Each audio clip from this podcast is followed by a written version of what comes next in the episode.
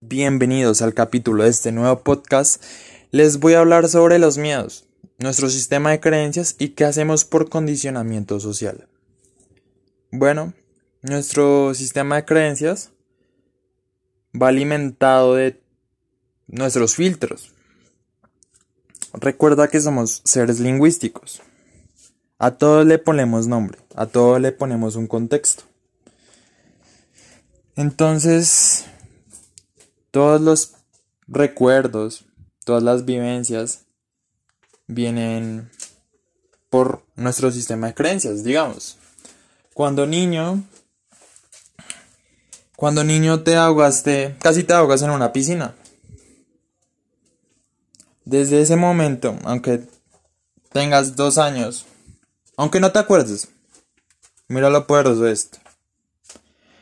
Aunque no te acuerdes y tengas un año, hayas tenido un año y estuviste a punto de ahogarte en una piscina, tu cerebro igual se queda con esos recuerdos, así por allá en un cajoncito escondido.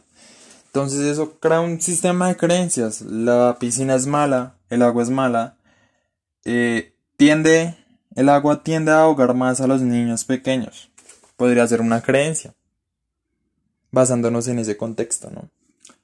Y pues eso crea un sistema de creencias. O sea, recuerda que los miedos son experiencias malas que no, no he logrado superar ni, ni perdonar. Entonces, me dirás, me preguntarás cómo supero un miedo. ¿Qué hago para romper mi sistema de creencias? Pues mira, te voy a hablar sobre el SAR, Sistema de Reticulación Retentiva. Digamos, te compras un carro rojo. Desde ese momento solo ves el mismo carro rojo con la misma marca, es decir, todos tienen mi mismo auto.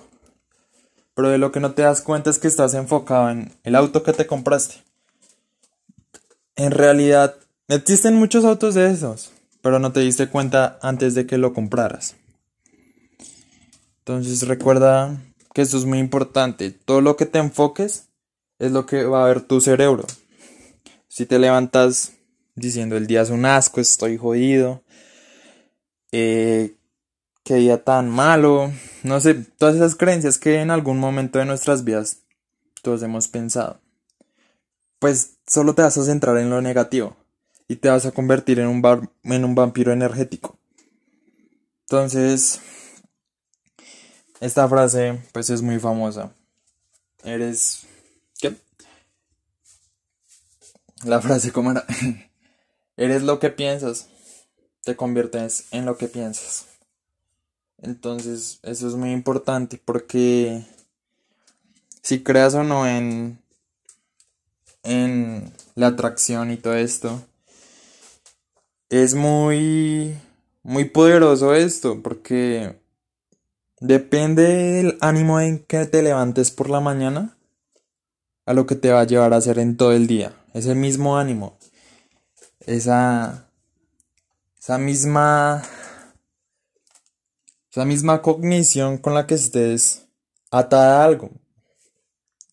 Tu sistema de reticulación debe estar enfocado en otras cosas. Por ejemplo, si quieres ser un ser exitoso, pues usa tu usar para volverte un ser exitoso. Y recuerda que las personas se forman en los contextos. Si tu vida es un asco, pues mira tu círculo social primero. ¿Qué es lo que te está generando que tu vida sea un asco? Las personas, tu círculo social, tus creencias, tus miedos, tus filtros, todo eso hace que no seas una persona productiva y que estés en tu cama deprimido o deprimida por esa vida que tienes. Volviendo a lo de los miedos. ¿Cómo hago para superar un miedo? Es un poco complicado, pero se puede, se puede. Primero, Ya te dije lo que somos unos seres lingüísticos. Entonces, el miedo viene de una herida que no ha sido sanada o de un recuerdo que no ha sido superado. Digamos, tu ex fue malo contigo a los 15 años.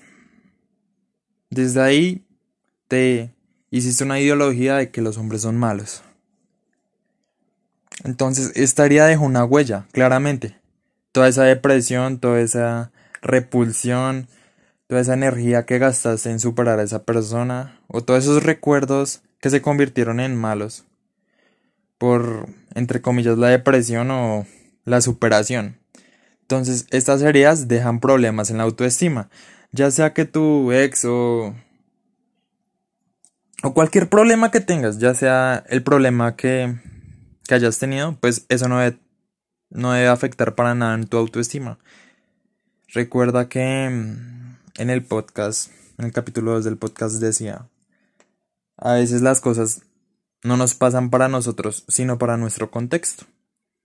Recuerda que tenemos que forjar a cero. Tenemos que vivir una vida de eudemonia. ¿Qué es eudemonia? Es los ámbitos más, más valiosos de tu vida. Tu área, tu área de salud, tu área de riqueza, tu área de productividad y tu área de tu área de salud, tu área de riqueza, tu área de productividad y tu área social. Eso es lo que debes tener balanceado. O sea, eso es lo que tienes que ir para ser un ser completamente balanceado. Pero recuerda que nunca se puede ser tan perfecto y que tienes que incomodarte, porque la disciplina se, se forja así. El miedo no es más que una máscara de la disciplina. El superar el miedo no es más que una máscara de la disciplina. Entonces, ¿cómo hago para sanar estas heridas? Pues primero tengo que reconocer, tengo que reconocer que esto me pasó para mí y simplemente puede ser un acto un potenciador para mi vida. Puede ser algo que me pasó para mí para volverme más fuerte, no para debilitarme ni para chocar con mi autoestima. Después de reconocer esto, tengo que hacer una regresión. Tengo que devolverme en el momento que me pasó esto. En el momento que me despidieron del trabajo, un momento que me divorcié con mi esposa, que me separé de mi pareja, que se burlaron de mí, que me hicieron bullying, digamos, todos los problemas que tú tengas. Haz una regresión.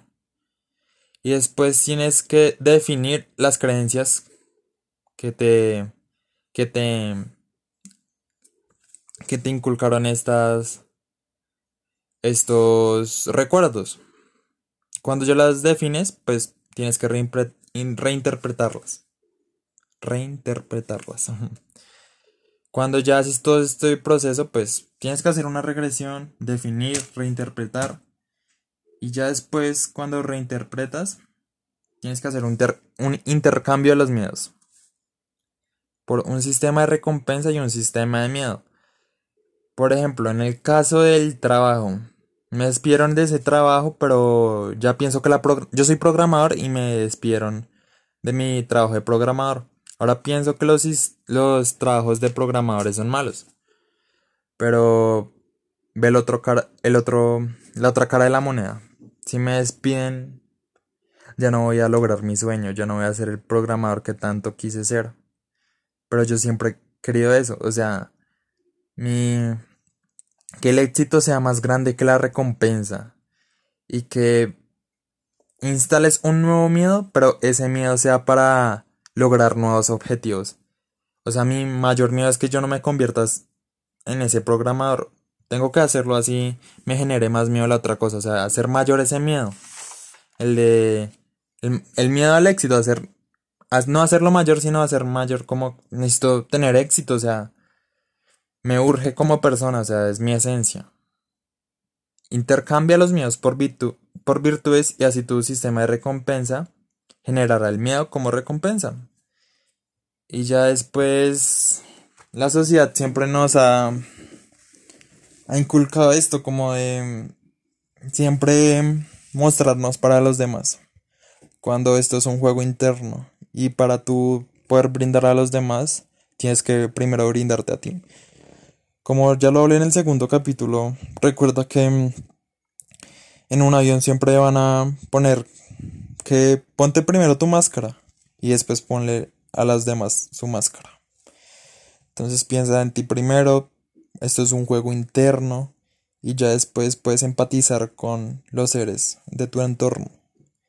Ya cuando comprendas esto y hayas, eso, y hayas hecho los ejercicios que yo te dije, las regresiones, todo lo que yo te dije, créeme que tu vida no va a mejorar ni va a cambiar, pero sí, sí va a estar en...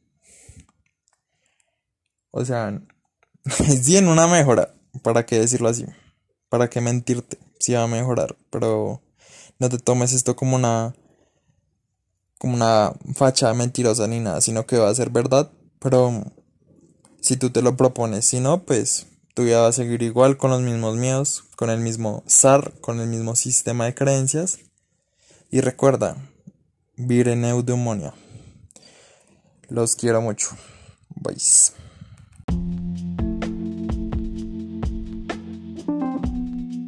Me llamo Juan Diz y no soy la definición de una persona con tanto éxito. Esta podría ser una frase desmotivadora, pero junto a mí, tú y yo vamos a emprender el camino hacia el éxito. Te voy a enseñar las bases para que juntos logremos lo soñado. Por eso, Chain